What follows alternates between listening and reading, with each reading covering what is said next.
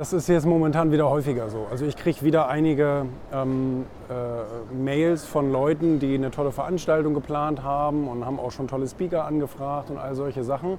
Ähm, beim Erfolgmagazin kriegen wir das natürlich sehr, sehr häufig mit und äh, die werden abgesagt. Also es werden wirklich viele abgesagt. Also es ist nicht, dass es, dass es der wenigste Teil ist, sondern es ist eher der, der höhere Teil, der abgesagt wird von den Veranstaltungen, weil die Veranstalter, oftmals sind das dann so First-Timer, die machen das zum ersten Mal, die unterschätzen das halt massiv, wie, wie schwer es ist, eine Veranstaltung vollzukriegen. A, weil deine Veranstaltung oder dein Konzept wahrscheinlich sehr vergleichbar ist die gleichen Speaker, die gleichen Themen irgendwie und die Leute haben da, sind da einfach müde, äh, jetzt sich zum zehnten Mal das gleiche anzuhören. Und B, unterschätzen die Leute halt eben auch den Ticketverkauf und die Konkurrenz.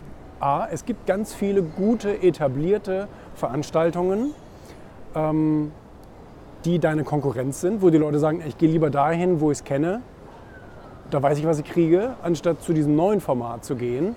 Und ähm, weil äh, Menschen haben es auch wirklich äh, schwer, sich um, sich um. Also eine, eine, eine unbewährte Lösung zu nehmen, anstatt die bewährte Lösung zu nehmen.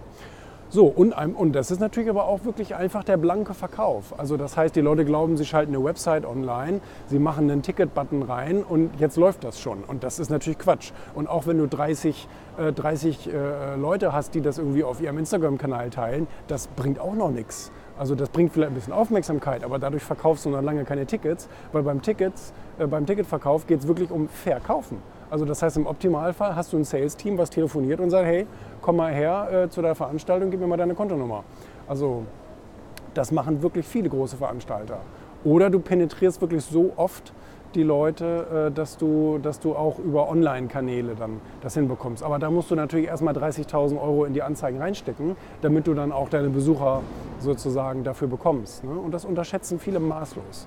Also ich habe das Gefühl, dass die Leute auch nie mit einem Veranstalter mal sprechen. So von wegen, Mensch, wie funktioniert denn das eigentlich? Was sind denn da so die wichtigen Learnings, die, die ich beachten muss? Ne? Das ist schon ähm, so Anfängergedöns halt. Ne? Mal probieren und dann auf die Schnauze fallen.